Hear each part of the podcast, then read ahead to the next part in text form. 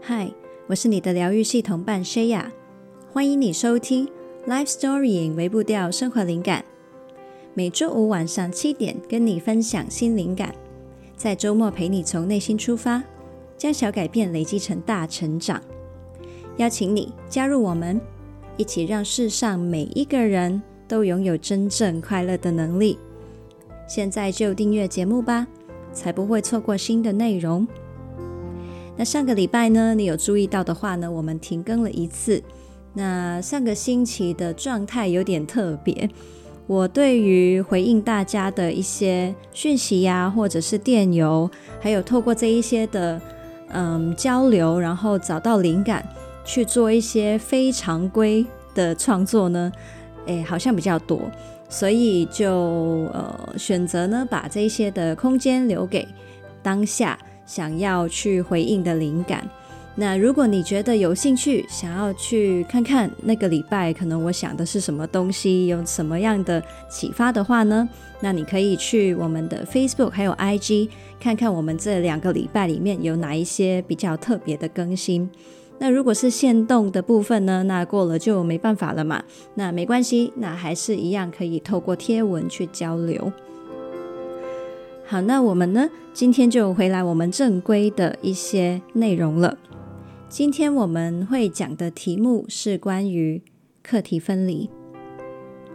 那现在呢，我们先花一点时间陪陪自己。请你先深深吸入一口气，然后慢慢呼出。请你思考一下，对你来说，什么叫做课题分离呢？你觉得这个观念对你的意义又是哪些呢？十、九、八、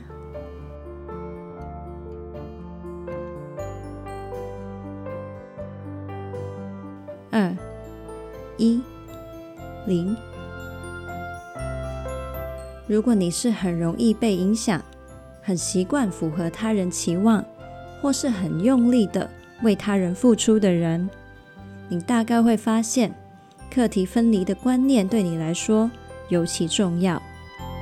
不管你擅不擅长做这件事情，希望呢，今天这一集都能够帮助你重新思考课题分离的本质。现在，请你再次深深吸入一口气，然后慢慢呼出。欢迎回来这里。课题分离这一个的概念，自从《被讨厌的勇气》这本书爆红之后，就开始被广泛的讨论还有应用。再搭上后来周慕之老师他写的书《情绪勒索》。让一直在传统华人文化里面被期待还有关系牵扯所苦的我们呢，开始有了新的选择。我甚至会形容这是一股思潮。一直以来呢，华人的文化都是讲求人情，讲求权威的阶级观念，讲求合群，讲求角色责任等等。那任何的文化都一定有它的好处，还有坏处。那像我们这样子的文化底下，社会会相对的和谐稳定，也会给人一种感情流动的感觉。同时呢，也发展出了一些副作用，例如是对于权威的尊重被僵化成一种必须服从的潜规则，对于相异之处。相异的人会产生排斥感，对人还有对事的判断被捆绑在一起，于是呢，人跟人之间的界限变得模糊不清，情绪还有关系也被利用成了控制的工具。这也是为什么在我们的文化里面，觉得做自己，还有摆脱框架去找自己的答案跟选择，会特别困难。相反的，你会看到这一些事情啊，在一些重视自主、自由的文化里面，却是那么的理所当然。而当课题分离这个概念被推广之后，正好一些被人情还有控制所苦的人们，顿时发现，原来我们是可以让别人的期望只是属于别人，而自己也可以多为自己的需求负责。这个的确是这个社会非常需要的救赎，就像是酒逢甘霖，有很多人因此得到了释放还有自由。不过呢，现在我要来讲另外一边哦。通常当一个概念很具吸引力，变得流行的时候，就会出现很多只取皮毛的语录，变成一种新风格的心灵毒鸡汤。又或者是呢，有一些人只是取片面的了解，就来应用在自己的生活里面了。这类型的语录还有理解，的确可以很快的。给予读者坚持自己、摆脱他人影响的勇气，但是当概念被过分简化，我觉得我读起来都像是鬼故事。比如说是哪一些呢？那我读几句来给你听听。没有人可以干涉你如何做你自己。别人讨厌你是他们的事，做自己就好了，管他们怎么说。如果你选择踩进我的界限，别怪我直接掉头就走。你从此以后与我无关。别人说什么不重要啊，你只需要听你的内心。好，那以上这些话呢，你听起来觉得是合理的吗？还是你其实会觉得有哪里怪怪的呢？那我来大胆的说一下我自己的想法。我认为这一些话原则上是对的，我原则上是认同的。你应该也会很常听到我说要把情绪、关系还有责任界限分清楚吧？但是呢，我说这些话像是鬼故事，是因为读到的人如果没有深层的思考，还有消化他们的情绪，就直接把这些话奉为金律，而且应用在不同关系里面的话呢，我认为就会出问题了。我发现已经有一些现象，就是有些人只是偏激的去执行，但是没有真正掌握课题分离的精髓。我想阿德勒大师如果知道自己的说法被误解跟滥用成这个样子呢，大概也会觉得很头痛吧。接下来我会讲一下，我认为这一些误解。会造成的后果会是哪些？主要呢，我分成两个方面。第一个方面就是在个人发展上，第二个方面就是在人际关系上。那我先来讲这种误解在个人发展上会出现什么问题。单纯的切割呢，其实是会阻碍到我们的成长的。有一些人呢，把界限解读为让我不舒服的，我就通通忽略。这就会形成一种封闭自我、固步自封的状态。那每一个人都一定会有盲点，不可能是你想的就一定是最完整的标准答案嘛。那活在自己的世界里面，只相信自己想要相信的，就是一件非常非常危险的事情。那接下来呢，我想要来讲一件你可能觉得很违反常理的话，那就是。那些会把别人的意见一刀切的人，才是界限模糊的人。那我现在来解释一下为什么会这么说。如果你仔细去感受一下，那些这么彻底去切割的人呢，你会发现，他们其实是出于一种抵抗的自动防卫反应，是出于害怕，而不是出于安定跟自在的。他们在保护什么东西呢？其实呢，他们最底层的心态是认为，如果我听了别人说的话，自己的决定就很容易被他人动摇了，或者是他们很容易会因为别人的看法不一样而质疑自己，于是发展出了这样子的防卫，就好像是只要沾到不对的东西，他们就会坏掉一样。于是就盲目固执的拥护自己的看法。这样子想清楚呢，你就会发现，他们反而才是把自己的价值跟决定挂钩在他人的想法上，界限不清的人。他们只是把他们的害怕展现成了愤怒跟抗拒的形态，用课题分离的切割作为护城河，把自己困在了城堡里面。好，那相反的。一个真正能够画出健康界限的人是怎样的呢？他可以完全开放的、不受威胁的聆听别人的观点。他们非常了解自己的原则跟责任，同时确信自己也有绝对的选择权，去决定如何将听来的观点跟自己的立场做融合。他知道呢，别人的说法跟自己不一样，并不代表自己就是不好的。既然没有感觉到受到威胁，他们就不需要急于去切割。他们可以很有底气的用篮子先把所有的思考材料收集起来，再慢慢的做筛选跟整合，并且为自己的决定负上全部的责任。并不会去责怪别人说，当初是谁叫我这样做的。如果从这个角度看的话呢，设定健康界限的人，反而是可以在这个世界上安全自在的探索跟学习的。他们不会绑手绑脚的转牛角尖。健康的界限会使人自由。好，那关于个人发展的部分呢，讲到这里。现在我们来聊一下，把课题分离误解为单纯切割，在关系上面会产生什么样的问题？只是强调分离切割，可能会切断跟自己的连结，也忽略掉与人连结的需要。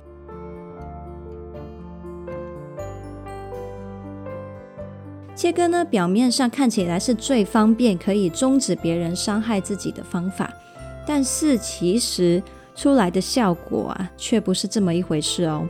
那我来解释一下，不管是被讨厌的勇气里面的个体心理学大师阿德勒，还是情绪勒索的作者周慕之老师，他们鼓励划分人际界限的最终目的。从来都不是只停留在分离这件事情上，而是如何以更健康的状态彼此连结或生活。他们没有叫你跟一些控制狂的父母直接切断关系，而是调整好你的立场，好让你可以内心安定的重新看待这段关系。在清楚看见之后，也许你会为了有更好的生活而选择离开，或是创造出彼此能够舒服的距离。但是呢，你的决定会是出于平和的。你也有可能选择留下，但是因为你已经有了一个安全的心理界限跟空间，于是跟父母待在一起，就不再是像以前一样感觉战战兢兢，还有窒息。甚至你开始有余力，可以塑造出更理想的互动。人际关系是很复杂的，人呢，除了有愤怒，还有恐惧这些自我保护的需求之外，也有爱跟连结的需求。一些与你无关的路人啊、网民，你当然可以直接说切割、忽略啊。那些你再也不会见到的人，你自然可以在他得罪你的时候。只是说一句关你什么事，那就了结了，反正你们就到此为止嘛。但是基本上，你跟你的家人朋友，尤其是家人，并不是说断就断的。你跟家人朋友之间一定是有情的，也就是说，你除了有愤怒跟恐惧的感觉，还会包含爱跟期待的感受。就算你真的很不想承认，但是。他们既然会如此牵扯你的情感，那就一定代表他们在你心中就是有分量的，是又爱又恨的。就算你们从此必不见面，生活不再交集，那也只是表面上的毫无关系。但是他们对你的影响，依然会在你心里持续发酵牵扯着。就算是你那一份很想切割的感受，可能说到底也还是被他们所决定，而不是你自主的选择。如果你把课题分离只是理解为切割的话，那你等同于在心里骗自己说：“我才不在意嘞。”这只是把明明存在的爱跟期待锁进箱子里，也把受了伤的那部分的自己丢到黑房间里，假装没有看见。这样子的切割并不会使人真的自由，而且你会因此遗失了某部分的自己。好，那千万不要误会哦，我并不是在劝和不劝离。如果家人对你有非常明确的言语跟肢体暴力，那当然就是要及时的离开，保护自己啊。我只是想要强调呢，生活的切割跟心中的切割是完全两码子事。如果你想要真正的终止伤害，就必须要如实的看见自己内心的正反两面，不管是自我保护的，还是连结的那一面。明明想要连结，却没有诚实看见，受伤的还是你自己；又或是你明明是还在生气，但是你却假装已经没感觉了，那那一份的愤怒是会积成内伤的。不知道你有没有见过这样的人呢？一讲到他已经好久不见的家人啊，他嘴巴上说着：“哦，他跟我有什么关系？”但是呢，你从他的眼神跟语气里面能够感受到，他其实有很大的愤怒或是恨意的。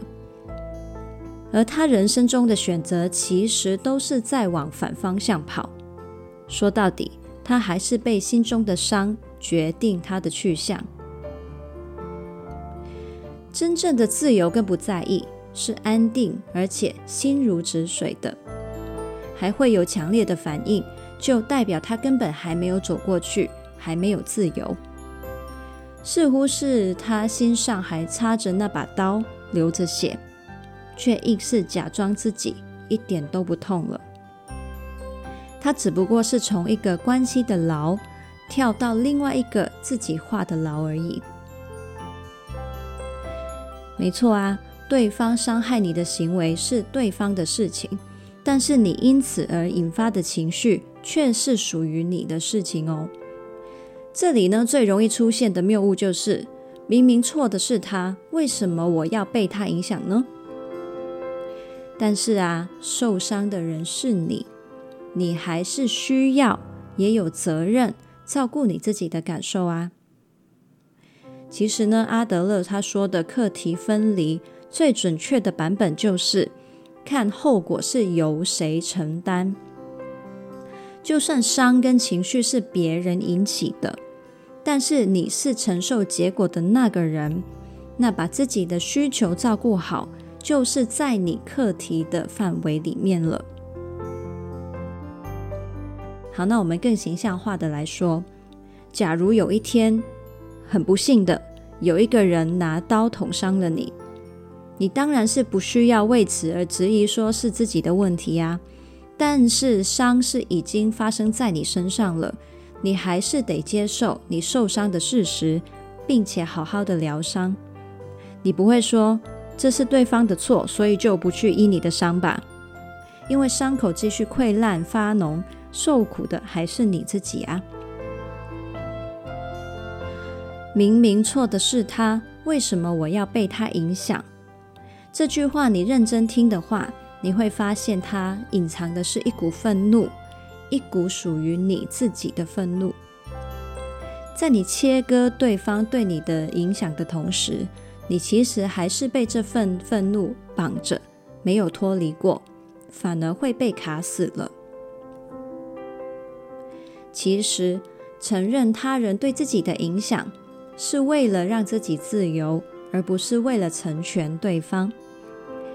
这件事情你看透了，就不再会因为不服气，反而继续伤害自己。如果你对于原谅这件事情觉得很难，想要自由的话，我会建议你回去听第四十集，标题是“原谅不是放过对方，而是放过自己”。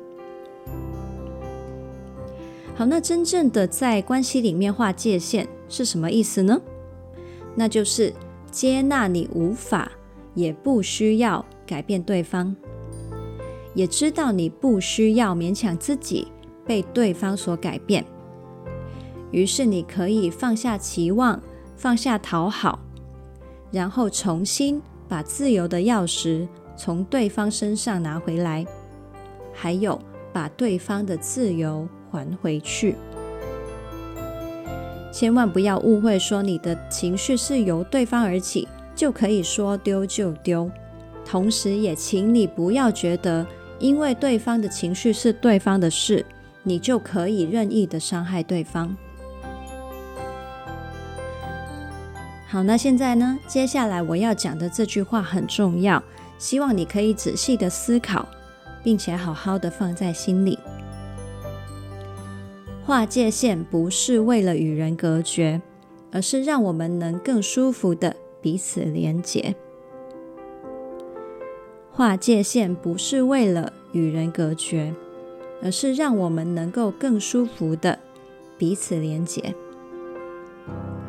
那用情绪勒索的例子来说，那你就可能比较好懂。假设呢，你被父母惯性的情绪勒索。你常常被支配的喘不过气，就算你对他们的爱再深，但你就是个人呢、啊，你也一定会有一天累、会痛、会受不了嘛。最后，你可能为了生存，只能够选择切断情感。可能你会实际搬出去，少见面；你也可能是继续生活在一起，但是你只能把自己的感觉麻木掉。告诉自己说：“把心收回来，把责任完成就好。”于是呢，从明明很爱，最后走到不想爱了，不再爱了。但是呢，当你在过程里面已经意识到你被情绪勒索是因为界限模糊的话，你就可以开始调整你的回应方式，不再是反应式的屈服、抵抗或是逃跑。而是安定地站在家人面前，观察他的情绪、需求、课题跟行为，也安定地观察自己的情绪、需求还有界限。最后呢，能够出于爱，有意识地回应，这样子你就能够停止吸收伤害，而你又可能伤害回去的这样的回圈了。慢慢的呢，你能够摸索出。你们都能彼此尊重跟相爱的有效方式。那家庭跟亲密关系的课题分离是一个非常大跟复杂的题目，你可能会很深刻的感受到，你很有需要去学习，也很想学习，但是却不知道从哪里开始。如果你是这样的话呢，你可以来参加我的情绪冲浪课这一门线上课程，你会发现。你需要培养的安定面对情绪的能力，还有翻译他人跟自己情绪的能力，还有掌握自己需求的能力，通通都可以在这门课里面学到。而且呢，里面正正就有一个单元主题，就是设立健康的界限，既尊重自己的空间，又有效地跟对方连接。我还会教你应用非暴力沟通的原则。让你在需要有效沟通界限的时候，能够平静又清晰地说出你的感受跟想法。这个绝对能够帮助你把彼此之间的伤害就停在这里，建立出新的连接方式。如果你听到这里，对这堂情绪冲浪课有兴趣的话呢，你可以到资讯栏的课程连接里面了解更多。好，那现在回到主题。我想要跟你分享一个很重要的概念：界限跟连结不是反义词。关系是因为有了清楚的界限，所以才可以全然的连结。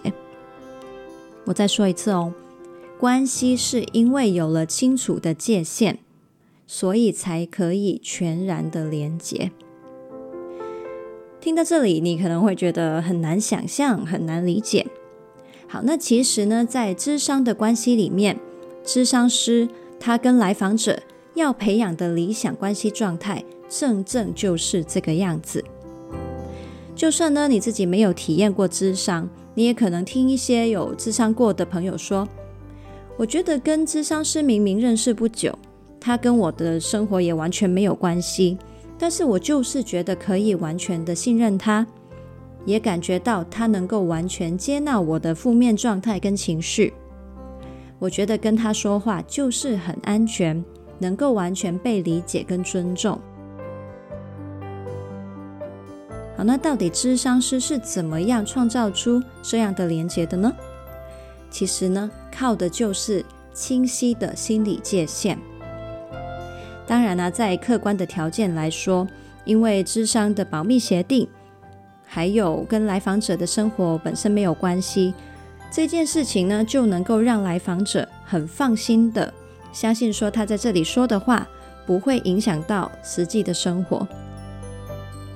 但是呢，单单是这一件事情呢，并不足以让一个人卸下心防去揭露一切，包括所有最难看的脆弱，还有可能不被认同的思想。我认为最最关键的点。是在于咨商师毫不批判的态度。咨商师他不会评论你的情绪应不应该，不会评论你这个人好不好，不会抗拒很多人觉得你不好的那一面，不会质疑你的人生决定，更不会逼你跟随他给你的意见。当然，这一些呢都是咨商师最理想的状态啦。那智商师也是有血有肉的人。难免也会有盲点，但是呢，这个就是每一个咨商师需要去修炼追求的状态。它会作为一面镜子，如实反映你最原本的模样给你看见。也有一些来找答案的人就会觉得很烦啊，哦，为什么我每一次问咨商师应该怎么做，他就是不肯直接给我答案呢？他只是一直继续问我问题，要我想。而这样子抵住你的厌烦，依然坚持让你为自己的人生决定负责，就是智商师的界限。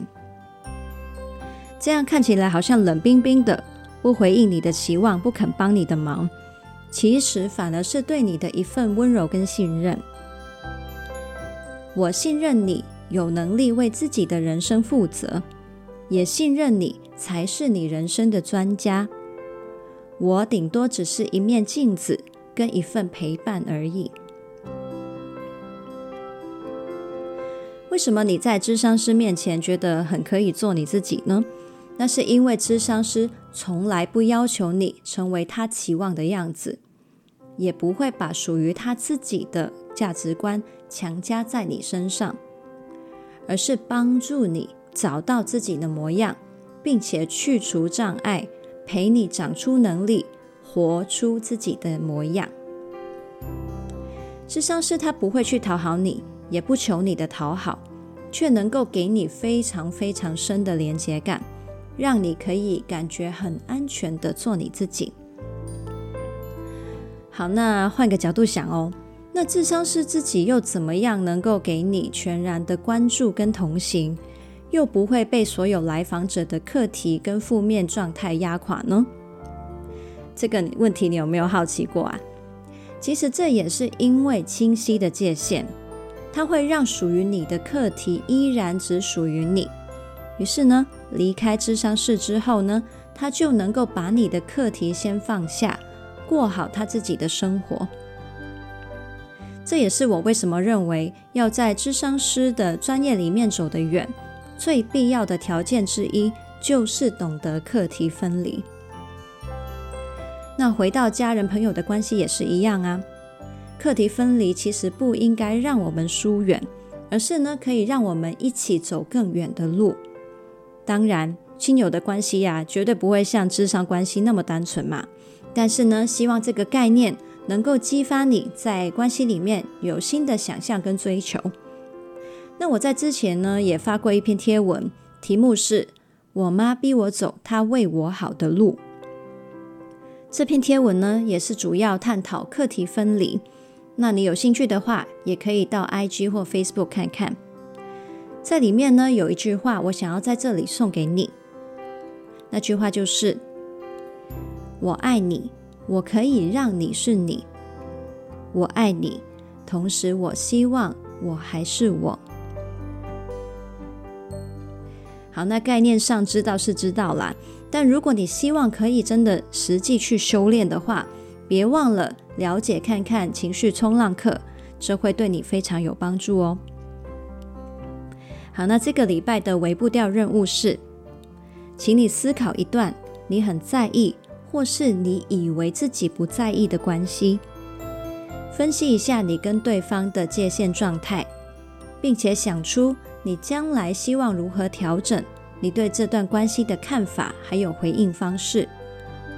如果你希望跟我聊聊的话呢，也欢迎你写电邮给我，或者是在 IG 上面私讯给我。那这一集的文字稿是放在 lifestorying 点 co 斜线课题分离与连结。如果你想到这一集内容有谁会有需要、会喜欢的话，记得要分享给他。一起让世上每一个人都拥有真正快乐的能力。记得要订阅我们的节目，帮我们打五星评分，还有留言，这样可以让更多人认识这个节目。还有邀请你订阅灵感电子周报，我每个礼拜天都会写一封信给你，跟你分享生活体会。有很多 writer 都喜欢这样子的交流方式哦。你也可以在 Facebook 跟 IG 找到我，我会在上面发放一些贴文，还有线动。陪你一起将小改变累积成大成长。想要支持我持续跟你分享灵感的话呢，你也可以赞助我。我们有不同的方案，不管是一次性的或是月费的，还有不同金额的，都可以随你选择。我会非常感谢你的帮忙。还有，你也可以到疗心成长旅行社看看有什么的计划跟产品会适合你，能够帮助你。所有的连结呢，都可以在资讯栏里面找到。那我们就下次见啦，Happy Life Storying，拜拜。